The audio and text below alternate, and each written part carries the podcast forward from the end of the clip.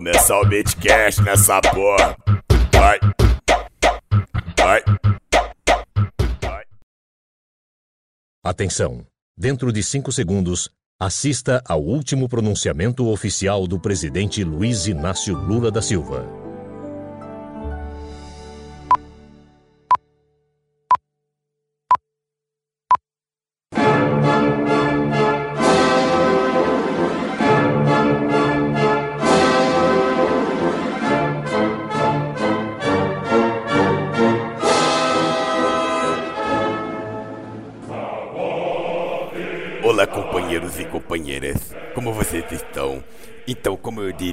Queria muito participar desse Bitcast, mas eu tenho um compromisso inadiável em Curitiba. Seu Sérgio Moro quer bater um papo comigo, mas na próxima eu estarei aqui, tá bom? Abraço, pessoal. Viva a Revolução.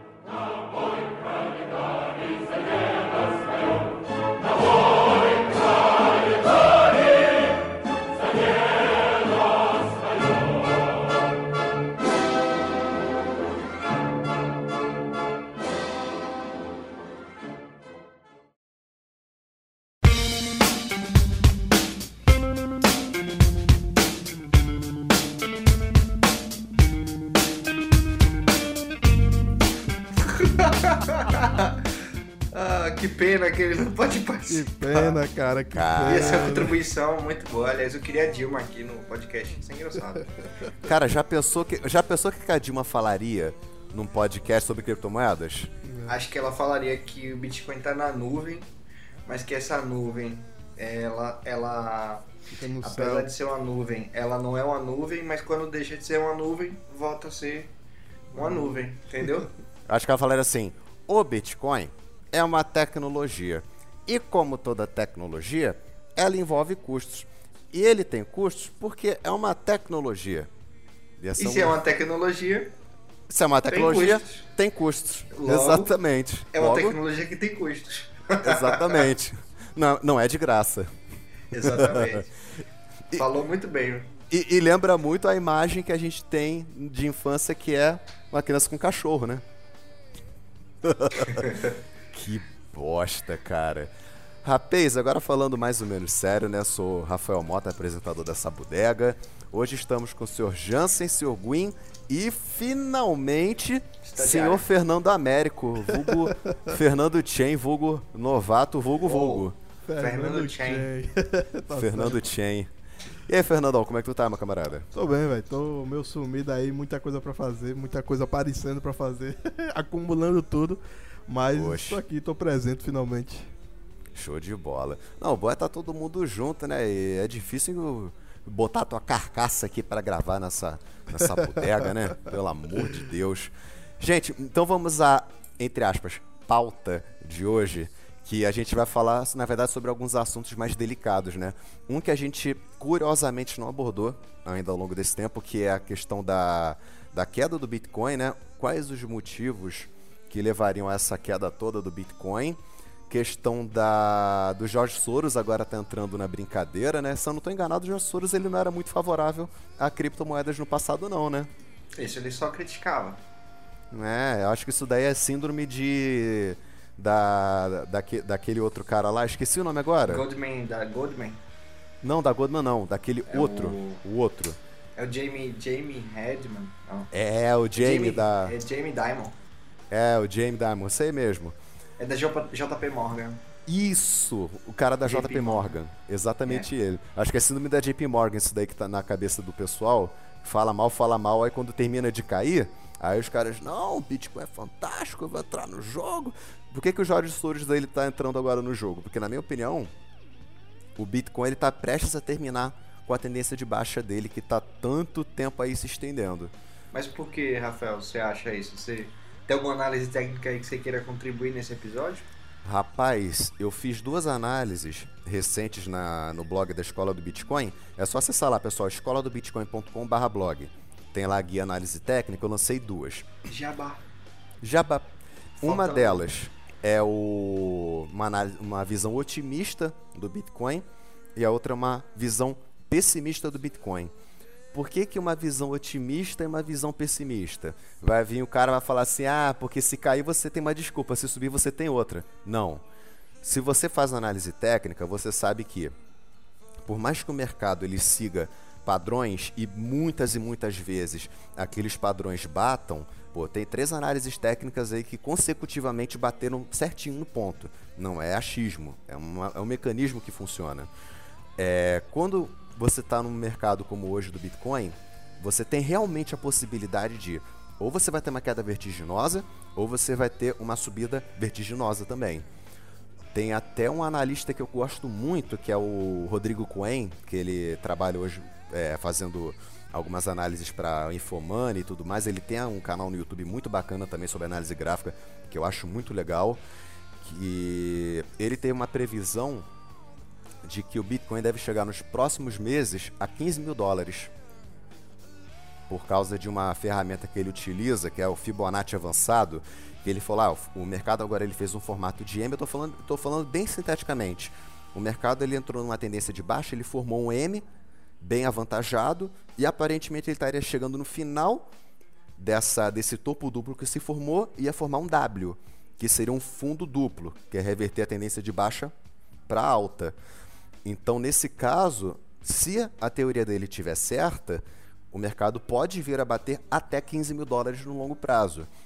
Porém, existe uma outra visão do mercado que deve ser levada em consideração, que é a de caso o Bitcoin não consiga é, ultrapassar essa barreira dos 7 mil dólares que ele está com tanta dificuldade de ultrapassar.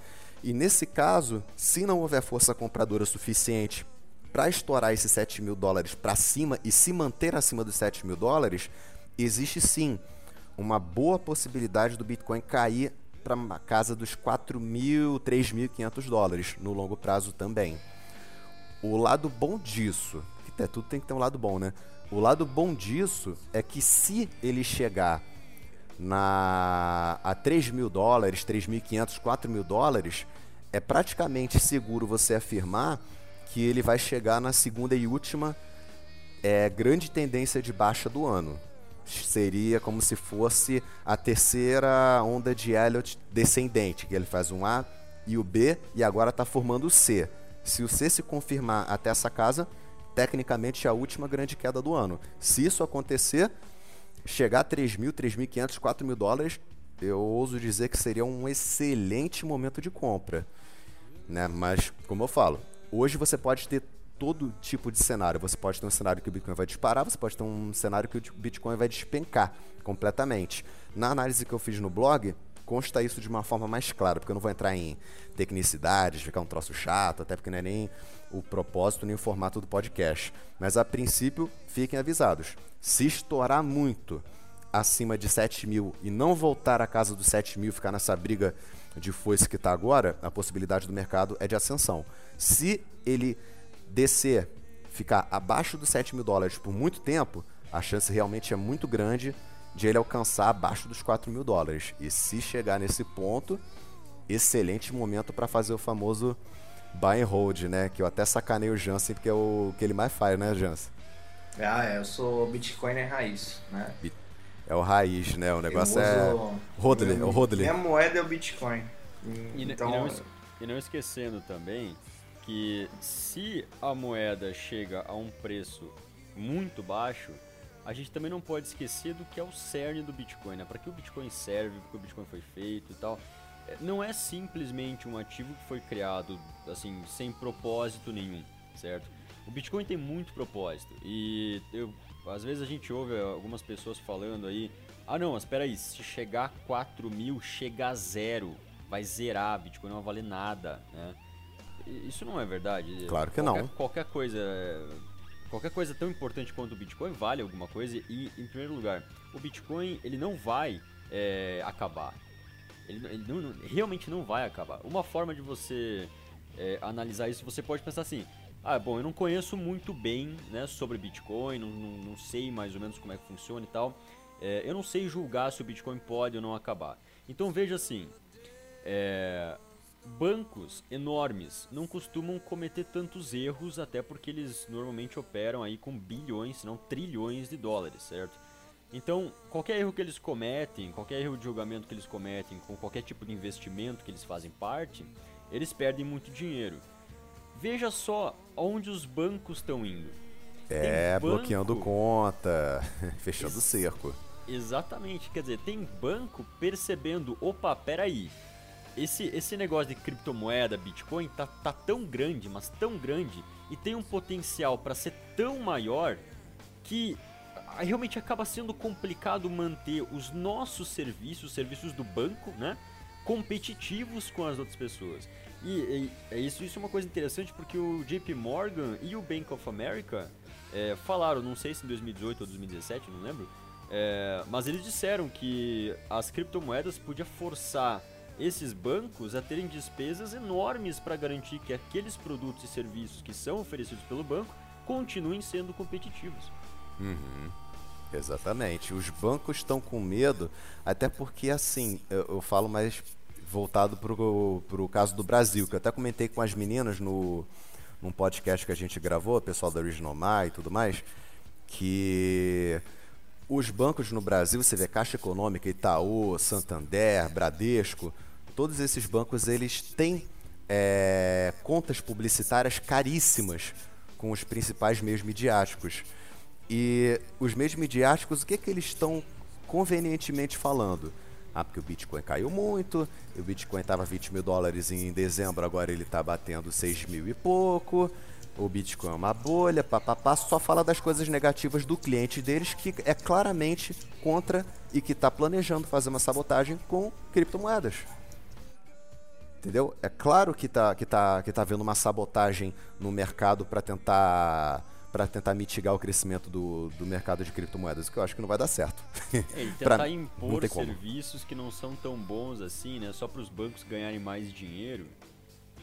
Pô, é uma estratégia, né? Não é uma boa estratégia. Não é não. É péssima. Até porque eles estão quebrando o livre-arbítrio das pessoas de investir no que elas quiserem e num ativo que não é um crime de você operar. Não é criminoso você utilizar criptomoedas. Janse, tu falou que ia, ia trocar uns 5 minutinhos de palavras. Era sobre o que, cara? Que a gente discute pauta, mas pra variar eu não lembro de nada. né? Então, eu queria complementar o que você falou sobre aquela do Bitcoin. Então, um desses motivos, é, segundo pesquisas de um, ah, de um analista, né, de, um, de uma dessas agências financeiras dos Estados Unidos, uma das principais agências, né, é, ele acredita que essa queda nas criptomoedas é devido à declaração de ganhos na Receita Federal Americana, ou seja, assim como a gente aqui está na época de declarar imposto, lá também, nos Estados Unidos. E muita gente negocia Bitcoin lá. Então o que acontece? Existe uma pressão de venda resultante das vendas relacionadas a criptomoedas. Ou seja, as pessoas. é, o total de, de, de, de imposto que será pago por causa das criptomoedas é de 25 bilhões de dólares. Isso Estão tá devendo. pesquisa- Isso está no relatório dele. Exatamente, ou seja, as pessoas é, tiveram um ganho sobre capital, todas as pessoas que investiram, suficiente para pagar 25 bilhões em impostos. E também é, moedas oriundas de airdrops, né? de negociações e gastos de todo tipo em, em- exchange, tudo isso é tributável. Por isso, assim como lá nos Estados Unidos, aqui no Brasil você também precisa declarar seu ganho, seu ganho sobre o capital. E por isso que a gente lançou uma consultoria personalizada lá na Escola do Bitcoin. Se vocês quiserem mais informações, é só acessar lá. Que isso é fundamental, né? Você não é assim, ah, eu tenho Bitcoin, eu sou anarquista, não vou declarar nada. Tá, mas o dia que você, sei lá, multiplicar seu capital por mil, por dois mil por cento, você vai querer tirar um pouco, né, para usufruir assim é, de alguma coisa. Então, Vai comprar Uma uma, hora você- casa, vai comprar um carro. Exatamente, comprar uma casa e um carro. Você vai justificar o dinheiro de onde? Não tem jeito. A gente fez um post lá completar, só vou botar aqui o link na descrição. É, de porque a gente vê muita. A gente vê muita adolescente, muita gente nova, é, que dá risada quando a gente publica alguma coisa sobre declarar capital em criptomoedas e tudo mais. Gente, entendam uma coisa. Uma hora ou outra, quem não declarar imposto em cima de criptomoeda vai ter problema. Americanos já estão tendo problema. Vocês gostam de pagar imposto? Não. Eu gosto de pagar imposto? Claro que não. Eu não vejo retorno no que eu faço. Mas tem que Entendeu? Você, você não vai pagar imposto em criptomoeda postando quanto você tem em bitcoins. Assim, ah, eu tenho 10 bitcoins, o governo vai pegar tantos por cento dos meus bitcoins. Não. O governo não vai pegar dinheiro de você por você declarar bitcoins. Ele vai, de, ele vai pegar seu dinheiro a partir do momento em que você liquidar, que você realizar o teu lucro. Ou seja, você vai você teve lá seu, os seus bitcoins, como aconteceu com muita gente. O cara teve um lucro de mil por cento, dois mil, três mil por cento com bitcoin. Ele quer liquidar aquilo, ele quer comprar uma casa, quer comprar um carro, quer comprar alguma coisa. Cara, a Receita vai falar de onde é que tá vindo esse dinheiro. Ah, Até mesmo, digo mais, Rafael, complementando isso, falar comprar casa. Até mesmo o caso de você comprar uma casa, como já aconteceu aqui no Brasil várias vezes, a gente tem inclusive um portal classificadosbitcoin.com que tem mais de 100 casas anunciadas, ou seja, as pessoas vendem casas por Bitcoin e por Ethereum ou outras criptomoedas. Isso é comum. Já vi umas, pelo menos umas 10 negociações de casa e carro que foram trocados, né? Toma aqui um Bitcoin, me dá aqui sua casa. Só que mesmo até isso você precisa declarar, porque vai precisar declarar de onde veio, né? Então você está trocando um ativo por uma casa. Então você precisa declarar esse ativo, não tem jeito, não tem para onde fugir. Não tem como. Você vai comprar uma casa, vai comprar um carro com Bitcoin, pode ser um ativo não financeiro, mas é um ativo. Tem que declarar. Senão a Receita vai falar, ah, te deu o carro de graça? Não. Mas assim, a gente vai abordar esse assunto melhor numa live que a gente vai, vai fazer. Então, se você quiser ficar ligado nisso, é só entrar lá no, no site da gente, escola do bitcoin.com ou escola do bitcoin.com/blog e ficar ligado lá. Ou você pode comentar aqui embaixo também com o seu e-mail, que aí a gente vai avisar para você do lançamento da live. Exato. Então, e agora também no YouTube tem um canal Bitcast. É só colocar Opa. lá Bitcast, que na mesma hora vai cair o canal para vocês. Isso, youtube.com/bitcast. Pode colocar lá nosso canal agora. Todos os episódios vão estar disponíveis lá também. Exatamente.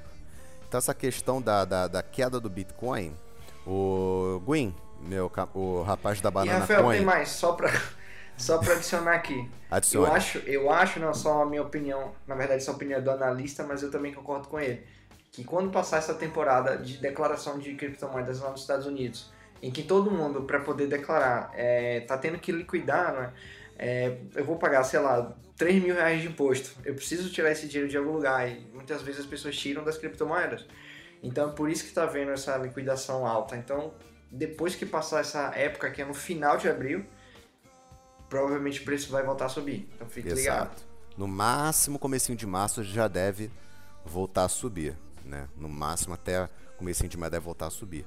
É, o Banana Coin, tá aí? Fala aí. Cara, desculpa, não resisto. É, na tua opinião, Gwen, assim, falando de uma forma não técnica, como eu falei, mas de uma forma mais fundamentalista, o que, que você acha que foram os motivos principais, quais os motivos principais para o Bitcoin ter enfrentado esse momento de queda tão forte assim, até um pouco mais acentuado do que do ano passado? Eu acho que é um pouco da as, as pessoas é, começaram a acreditar demais é, em dezembro do ano passado, quando deu aquele boom, né? E agora elas perceberam, opa, pera aí, não é bem assim, né? Eu investi o meu dinheiro, sei lá, o dinheiro da minha aposentadoria, o dinheiro do, né, que eu estava guardando por muito tempo nas criptomoedas, no Bitcoin, é, acreditando que ele iria manter aquele, aquele ganho lá. Por isso que é bom avisar as pessoas, né? ganhos passados não significam, não implicam em ganhos futuros. Exato. É, as pessoas viram ali ganhos passados, pensaram, opa, peraí, 900% eu quero isso aí também. Vou colocar 10 mil reais. É tudo que eu tenho, 10 mil reais. É, não é exatamente assim, né? Não subiu mais 900%. Ah, às vezes as pessoas precisam daquele dinheiro, não, eh, se arrependem, Uh, não entendem como a tecnologia funciona e daí ficam pensando, opa, peraí, eu investi no negócio errado, vou retirar meu dinheiro antes que eu perca mais. Ou, é. ah, esse negócio de Bitcoin não funciona, ele vai a zero, então eu vou tirar todo o meu dinheiro só para não perder, né? É absurdo e, isso. É, eu, eu acredito que seja isso. Isso tem um fator, seja um fator importante, porque eu conheço muitas pessoas que fizeram isso. Elas não entenderam o que é Bitcoin, o que é criptomoeda, é, por que existem criptomoedas e só viram lá, opa, peraí, 900%? Vou investir. Investiram e agora estão, ah, não, peraí, não devia ter investido, eu perdi um pouco de dinheiro, eu vou, eu vou tirar porque eu tô desesperado, eu preciso desse dinheiro. Aí tem Perfeito. E sabe o que, que eu acho que assusta também enfim, muitas é, pessoas? Elas saberem que ainda assim elas têm que pagar imposto, que deveria ser um troço óbvio, né? Mas as pessoas pensam assim, ah, é criptomoeda? Então eu vou fugir do governo. Não, cara, você ainda faz parte dele. usando, usando cripto ou não. Você tem que declarar o que você tem. Não, a gente, eu acho que o brasileiro, em especial, ele não se sentiria tão acuado em declarar criptomoeda se ele tivesse, se ele visse um retorno no que ele investe, né? Eu falo isso assim, por essa questão de hoje, da, da prisão do Lula, por exemplo. O cara, é, ele é condenado na primeira instância, na segunda instância, habeas corpus, no STF é negado, e o cara ainda comete um ato terrorista de ficar preso num sindicato dos metalúrgicos no ABC Paulista. Esse é o tipo de governo que está cobrando imposto de você. Eu sei que isso é horrível, isso é péssimo, mas cara, esse mesmo governo ladrão, safado, terrorista, ele tem o poder de te prender, tem o poder de congelar teus bens, então tem muito isso. E Bitcoin, eu falo assim, por conhecimento de causa. Eu hoje vivo fazendo trade e com os cursos que eu promovo online e futuramente presenciais, inclusive. Mas criptomoeda por si só não é garantia de você fazer dinheiro. Tem como você fazer dinheiro com cripto, assim como você tem como fazer dinheiro com dólar, com euro, operando mini contratos de dólar, de euro. Você pode fazer isso. Muita gente faz isso, inclusive. Mas não é garantia de retorno quando você opera, quando você possui. Você vai ter retorno uma hora ou outra, mas nada é no tempo que você acha que tem que ser. Entendeu?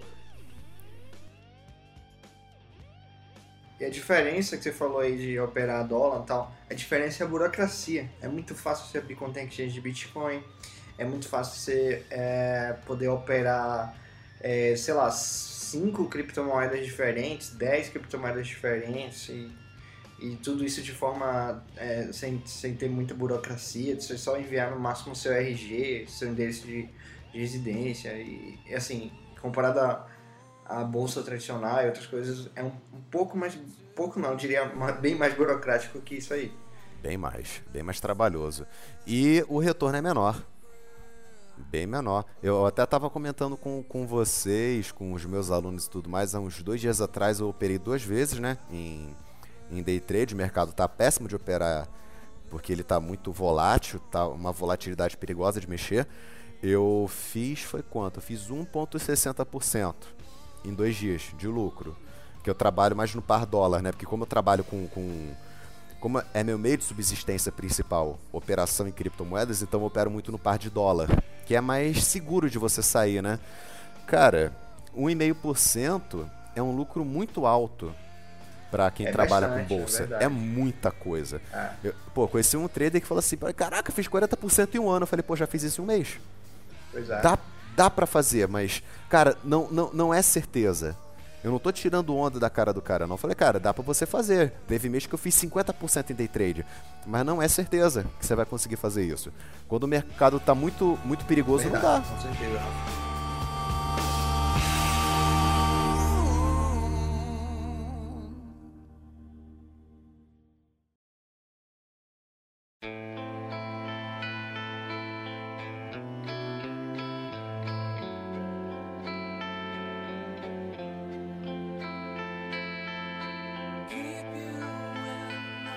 Nessa semana aí a gente teve uma alta aí de 3% no Ethereum, né? Uma alta rápida aí do, do Ethereum. A gente teve uma alta de 3% aí do Bitcoin, em comparação a 20% que perdeu na semana passada. Ah, a gente teve aí uma a Coinbase anunciando que vai dar suporte aos, ao, fork do, ao fork do Bitcoin, Bitcoin Cash, né? Ao saque de, de, desses forks aí. Acho que Bitcoin Gold também Bitcoin Diamond, eles anunciaram que futuramente vão dar esse suporte ao saque. Ou seja, se você tinha é, de- é, Bitcoin parado na Coinbase, você vai poder sacar o que foi convertido em Bitcoin Cash, o Bitcoin Gold, enfim.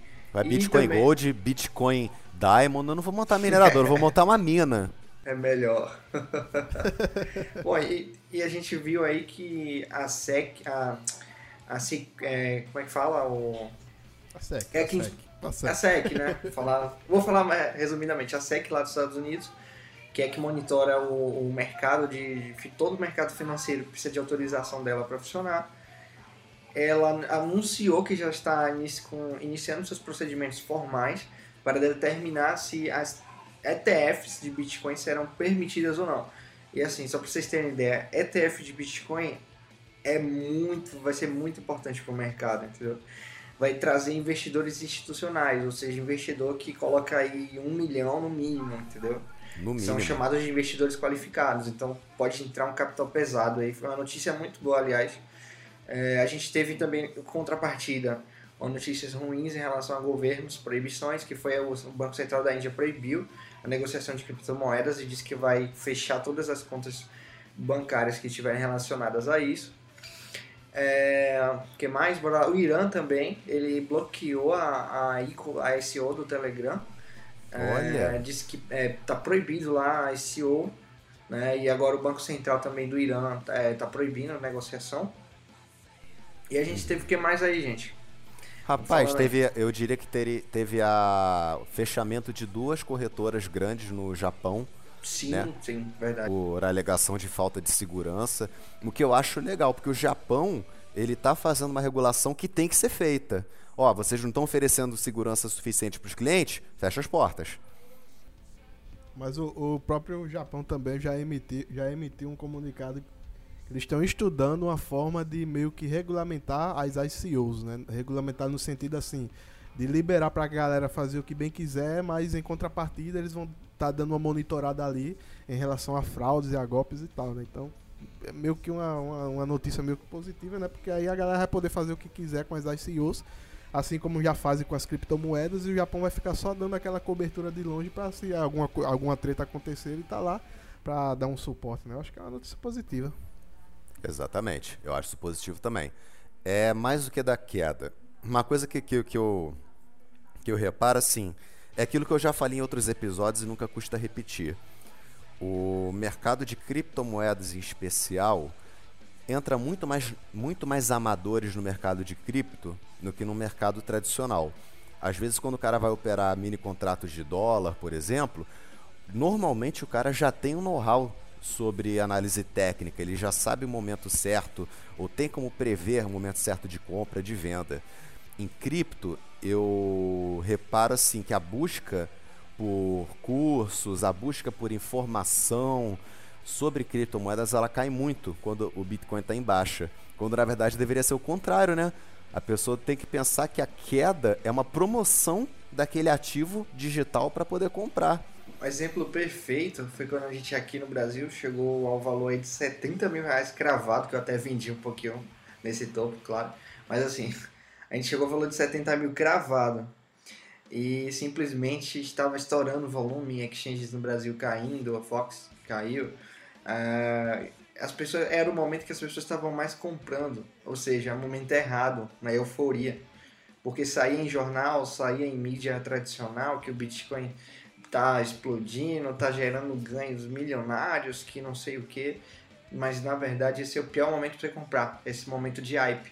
Esse momento agora, exatamente agora que a gente está vivendo, que o mercado tá mais ou menos andando reto ali de lado, né?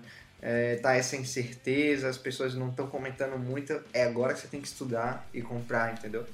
Exatamente. É na incerteza dos outros que as baleias se aproveitam. Exatamente nesse momento. Tá e a gente está vivendo isso hoje. Quem tá aproveitando é, exatamente isso que a gente tá falando é o danado do, do Jorge Soros, né? Ah, ele tá. Ele Eu vi até danado o- tá. Eu vi até uma chamada de um portal aqui falando assim: ó, Soro engana todo mundo outra vez e se prepara para investir em criptomoedas. Mais uma vez ele engana todo mundo. Era só uma brincadeira tudo isso. o cara falou mal das criptomoedas a vida todinha, mas agora vai investir nelas. Ele tem um poder forte de manipulação do mercado.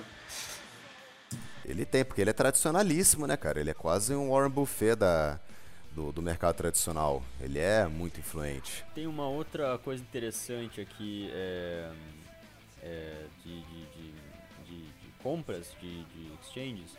É, a CoinCheck tinha sido adquirida pela Monex Group. Uhum. Isso. Pela quantia de 33 milhões de dólares. Muito bem pago. Muito, muito bem pago. Meu Deus do céu. Teve também a compra da Poloniex pela Startup Cycle, que nada mais nada menos quem está por trás, quem investiu pesado na, nessa Startup Cycle foi o Goldman Sachs. Quer dizer, uma instituição financeira tradicional uhum. está por trás aí indiretamente ou diretamente de uma aquisição de uma exchange de Bitcoin pesada. É, são, são os grande. bancos indo atrás das criptomoedas, né? Exatamente. Exato. Exatamente. E uma hora eles vão acabar cedendo, cara. Eu, eu, só, eu, só tô, eu só tô achando que isso tudo é um grande plano governamental para se criar uma criptomoeda estatal. Que nem a Petro está fazendo, só que talvez de uma forma séria e transparente, né? Ao contrário do que Venezuela está querendo fazer. A Petro foi engraçado que eles anunciaram que ia usar uma blockchain da Ethereum, depois anunciaram que ia usar a blockchain de outra, o white paper não batia com que eles isso. É da NEM. Aí o, o white paper não batia com essas informações né, sobre qual o uso de blockchain ia ser e qual, onde é que o token ia ser emitido. E existem teorias de que eles, eles fizeram a ICO, anunciaram tudo sem ter a criptomoeda ainda. Sim, existe mesmo. E ainda tem uma outra coisa. É, pela, por eles utilizarem a NEM, eles teriam como futuramente, tendo uma arrecadação boa, uma boa movimentação na, na, plata, na moeda deles, eles poderiam converter essa moeda, transferir essa moeda da plataforma NEM para a plataforma do Ethereum. E isso é uma coisa que me preocupa pra caramba. Socialista com controle financeiro em cima do Ethereum, cara, isso daí acaba comigo. Pois é. Isso daí acaba comigo. Eu fico pensando nessa, nessa manipulação danada que, que os governos podem fazer com, com criptomoedas, que eu acredito que já devem estar fazendo, né? Mas, enfim, é sempre bom a gente estar de olho. Por isso que o aluno. Cara, e é engraçado que muita gente no nosso grupo do Facebook tava querendo investir na Petro, né? Querendo ganhar na volatilidade, né? Sim, sim. Teve gente que. É, engraçado, né? Teve gente que estava querendo investir na Petro. Na verdade, eu acho que teve muita gente que investiu, tá? É. vai tomar um belo de um golpe aí. Ah, vai, já tomou, né, cara? Gente, vamos falar, só para finalizar aqui, que dessa vez o nosso podcast vai ser um pouquinho menor. Vamos falar um pouquinho sobre essa, essa proibição dos anúncios no Facebook, cara. Isso daí me consome a alma até agora. Facebook, Google, Twitter, é. Snapchat. Todo mundo é bloqueando, cara. Um atrás do outro, né? Eles partem, eles partem do pressuposto de que todo mundo que trabalha com cripto é bandido. Porque não tem outro motivo para você querer bloquear as CEOs. Tipo, a gente que trabalha com um projeto sério, a gente não pode porque nós somos tratados como um bandido que rouba os outros.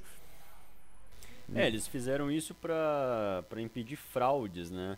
Porque muita gente estava usando ICO de moeda que nem existia e tal para conseguir tirar vantagem das pessoas, para conseguir é, roubar mesmo Bitcoin, Ethereum e tal, moedas que, que, que têm valor é, e daí o cara vai lá e inventa uma moeda, tipo, sei lá, Green Coin, né?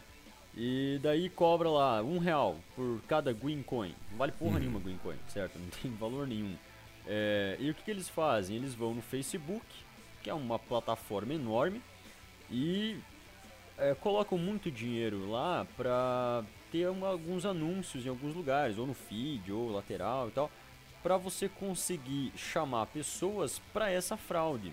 Só que uhum. existe uma regra dentro do, do Facebook é, e de outras é, companhias também, por exemplo, Google, no caso do YouTube, no caso do AdWords e tal, que eles sempre prezam pelos usuários. Então, é, você não vai ver anúncio de pornografia, você não vai ver anúncio de é, pirâmide e tal. Por quê? Porque eles tentam sempre que o cara coloca um anúncio de pornografia ou de pirâmide, eles veem lá, opa, peraí, esse aqui não pode, né? Esse aqui não é legal para as pessoas aqui, ou elas vão, ou tem, vai ter criança que vai ver pornografia e tal, então não pode, ou é, vai ter ali, por exemplo, uma, uma ICO fraudulenta que vai pegar dinheiro dos usuários. E numa tentativa de proteger os usuários do Facebook, do Google, enfim, dessas empresas, essas empresas acabam tomando uma decisão que é meio radical, né? Uhum. Uh, de impedir completamente todo mundo de fazer ICO né, na plataforma. Por quê? Porque não tem condições do Facebook é, auditar cada ICO. Não, esse aqui é um ICO bom, é, é verdade, esse aqui é uma fraude e tal. Então, na à medida que está tentando proteger os usuários, é melhor e mais fácil para eles realmente bloquear tudo. Então. É, que é, é, é mais fácil, mas ao mesmo tempo acaba não sendo muito democrático nem em termos éticos muito correto, né? É, acaba sendo uma censura, né? É, uma censura. Não é o mais correto. Mas assim, eu entendo aonde essas empresas querem chegar. Mas eu não acho que tem que ser feito dessa maneira.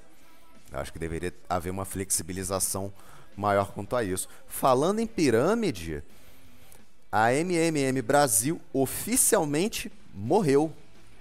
Notícia quente, oficialmente, literalmente, né, Rafa? Literalmente, teve anúncio do, do, do, dos, dos faraós lá no site, falaram. Foi assim mesmo. Hoje eles anunciaram que acabou e até 4 da tarde todos os grupos do, do WhatsApp relativos ao MMM Brasil iam ser cancelados, né? Porque o cara que, que acabou com o esquema, ele não vai querer ficar ouvindo reclamação e mimimi do, das vítimas o tempo todo, né? Então ele cancelou os grupos do, do, do WhatsApp já.